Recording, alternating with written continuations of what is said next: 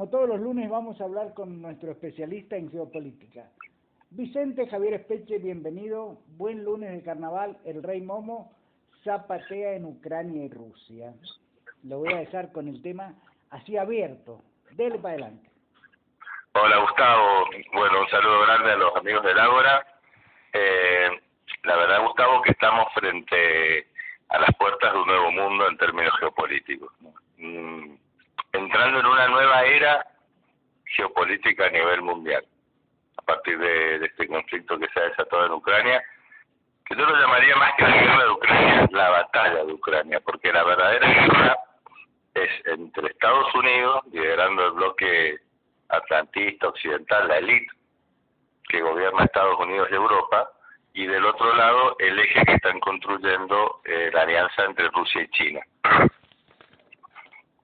Digo que entramos en una nueva era porque lo que me parece como las primeras reacciones que estamos viendo con las sanciones, el paquete de sanciones, la cancelación de Rusia del sistema financiero internacional, es que ya son tantos los países que Estados Unidos y Occidente tienen cancelados desde hace muchos años, que vienen soportando sanciones, que se vienen organizando como para poder comerciar y sobrevivir en ese contexto, que perfectamente ya van a constituir un bloque aparte y vamos a estar en un mundo parecido quizás que fue la Guerra Fría entre Rusia, entre la Unión Soviética y Occidente, pero ahora digamos con bloques más orientados a lo económico y lo financiero, las inversiones, menos biológico.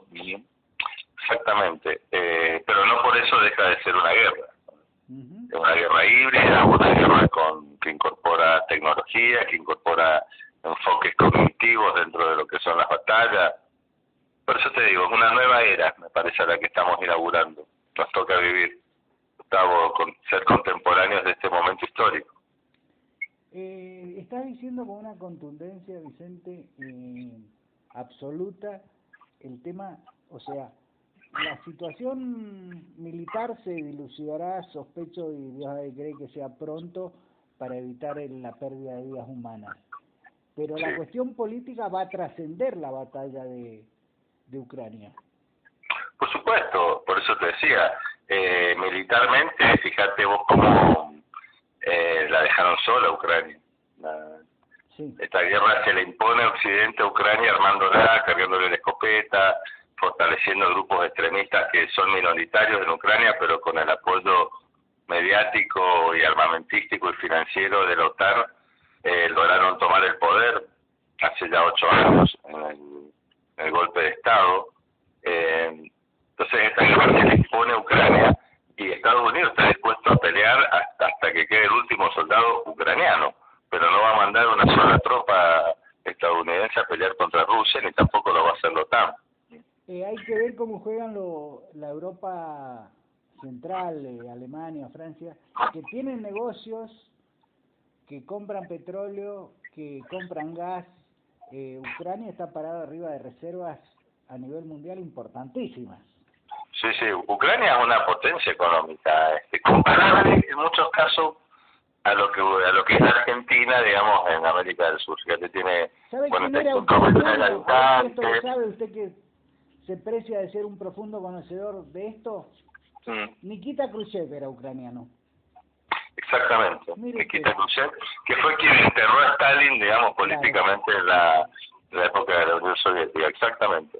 No, Ucrania, eh, como parte de la Unión Soviética, protagonizaba eh, la vida de la Unión Soviética, no era una colonia rusa, nunca lo ha sido.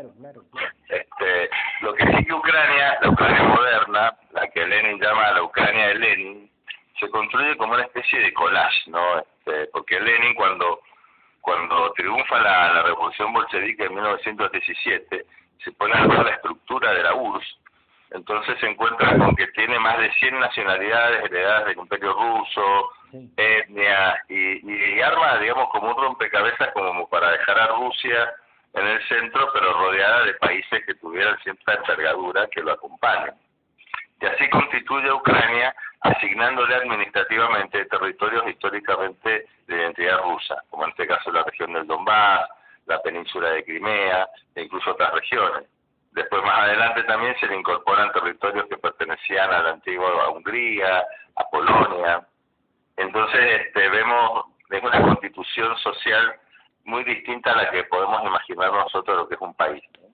Un país multiétnico, un país que tiene eh, dos idiomas, está, se habla el ucraniano como una identidad aparte, pero también este ruso parlante, con un porcentaje amplio de la población que es ruso parlante. Este, y en este conflicto Occidente asusó justamente ese tipo de diferencias, estimulando, exacerbando un nacionalismo este, filonazi, filonazi eh, y un anticomunismo, y bueno, el conflicto se, se traduce así, Rusia se ve un poco obligada a salir a proteger a población rusa que vive en Ucrania, que es esta región del Donbass con más de 4 millones de habitantes, y que ya lleva una guerra desde, como te decía, desde el año 2014 ya lleva más de casi 15.000 muertos. Eh, vienen bancando a los ucranianos mal estos últimos ocho años. Ahora, eh, se observa en, tus dichos y en la realidad el, la casi complacencia eh, de China. Xiaoping eh, es, dicen, después de Mao y Deng, y Deng Xiaoping, el más fuerte líder chino de la historia. O sea, no es un improvisado este muchacho. No, no, no, no.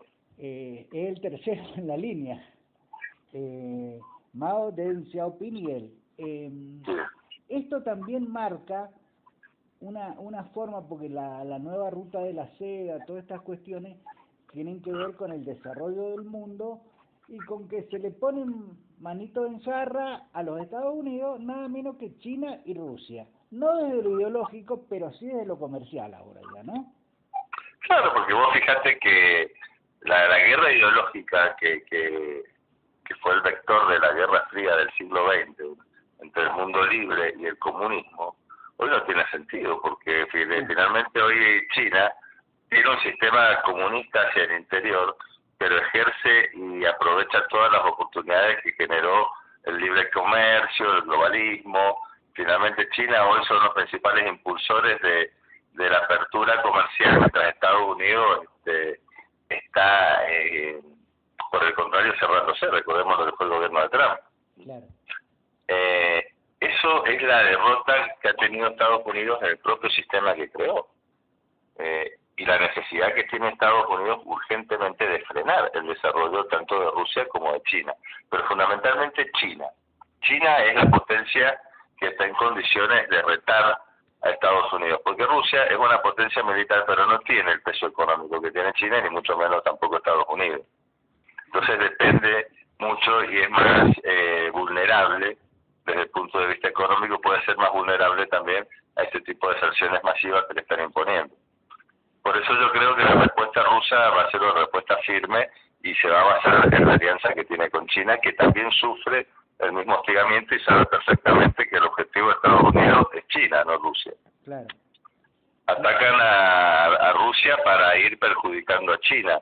Lo mismo que está pasando con, con el Donbass y con la península de Crimea en Ucrania, le está pasando a China con la isla de Taiwán y la militarización del mar del sur de la China. De todas formas, aparecen una serie de actores complementarios que van más allá del BRIC, de la India, Brasil, que son Camboya, que son India, que son Irán, este, que son Corea, que empiezan a jugar en, en esto de la nueva ruta de la seda, que es el proceso de integración y desarrollo económico más grande que haya visto el planeta, ni más ni menos.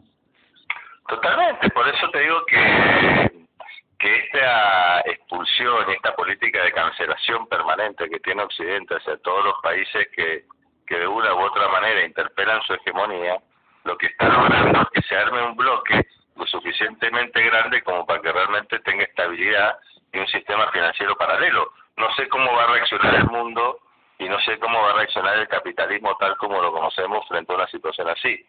Pero vos ponete a pensar, tenés a China, que es la principal potencia económica del mundo, a Rusia, que es una potencia militar y, tecnológica importantísima. Tenés a Corea del Norte, que es una potencia regional y militar eh, muy fuerte. Tenés a Irán, que es una potencia regional emergente que tiene cada vez más influencia en, su, en, todo lo que es el Oriente Medio. Tenés a Siria, tenés en América Latina, claro, tenés a Cuba, tenés a Venezuela, tenés a Nicaragua. En todos lados hay países que vienen años sufriendo esto y que están deseando justamente por ahí llegar al punto de poder este, organizarse entre todos. Si eso ocurre, va a ser un escenario nuevo. Por eso te decía que estamos entrando en una nueva era eh, geopolítica en la cual ya no va a haber una un, una hegemonía unipolar y un mundo al cual todo el mundo está sometido a un sistema, digamos, de un poder y una gobernanza, como ha sido en este caso, sino que por lo menos van a haber dos sectores establecidos. Eh, falta resolver, que no es menor lo que te voy a decir, sí. este, cómo juegan los actores los socios principales de la OTAN centroeuropeos. A ver, Alemania le vende 3 mil millones de dólares al año en repuestos y en, tecnología de aviación a Rusia. ¿Va a perder ese negocio? ¿Va a generar desempleo para su propio pueblo?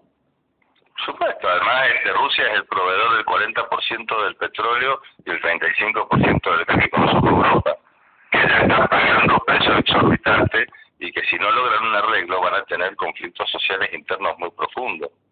Por eso es Gustavo justamente que no le aplicaron al final, como habían anunciado, la expulsión del SWIFT a Rusia por pedido de Europa. Lo dijo Biden en su discurso. Eh, el frente occidental atlantista ya no es tan, eh, tan homogéneo, porque no pueden forzar la realidad, están llevando a, están exigiéndole a los gobernantes europeos a que hagan todo en contra de su propia población. Claro dejándolo más vulnerable, usando la de de cañón. Lo van a acompañar hasta la puerta del cementerio, no van a entrar con él, ¿eh? Claro, este, y yo creo que aparte que cuando veamos el desenvolvimiento en, lo, en el terreno, lo que vamos a ver es lo que se está viendo hasta ahora, que el ejército ucraniano se está allanando, está llegando a acuerdos de, de rendición y de desarme con el ejército, con con las fuerzas rusas que están desplegando esta operación y los que ofrecen resistencia son estas milicias nacionalistas que comentábamos más temprano que son los verdaderos enemigos. en la medida en que esto ocurre, rápidamente se va a ir resolviendo también dentro de Ucrania. Lo que pretende Rusia es un cambio de régimen en Ucrania, ya lo dijo.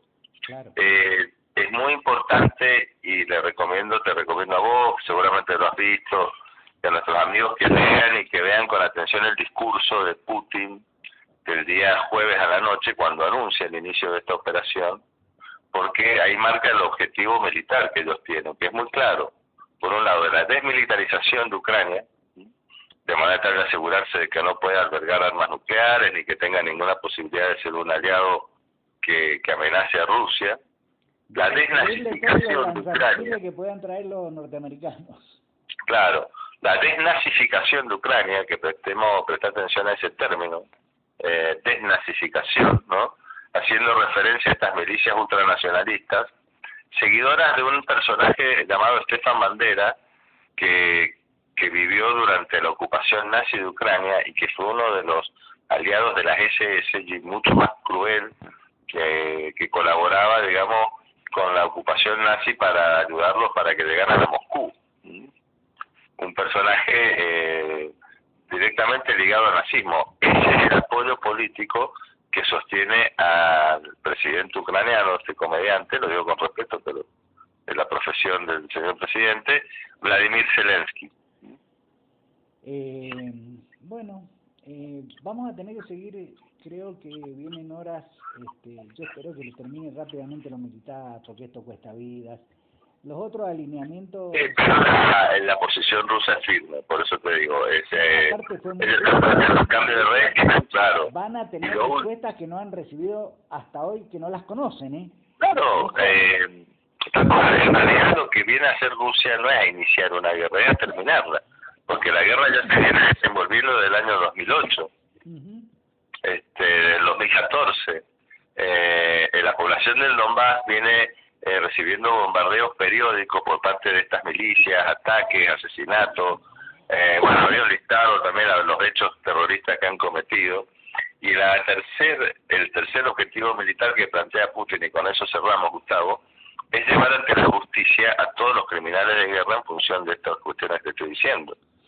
O sea que te da la pauta de que eh, hasta que no haya un cambio de régimen en Ucrania y que haya un verdadero acuerdo entre el nuevo gobierno ucraniano y Rusia para establecer un estatus de convivencia, no sé si la operación militar va a cesar. En este momento están en negociaciones en, la frontera entre Ucrania y Bielorrusia, delegaciones de los dos gobiernos, y bueno, entre las exigencias de Rusia también se agrega el reconocimiento de Ucrania y la retirada de todos los asesores y militares extranjeros eh, del territorio ucraniano. Eh, y Ucrania está exigiendo el alto al fuego y la retirada de las tropas rusas, pero bueno, ni siquiera Rusia se ha comprometido a dejar las operaciones militares mientras dialoga, así que en este mismo momento siguen eh, siguen combatiendo.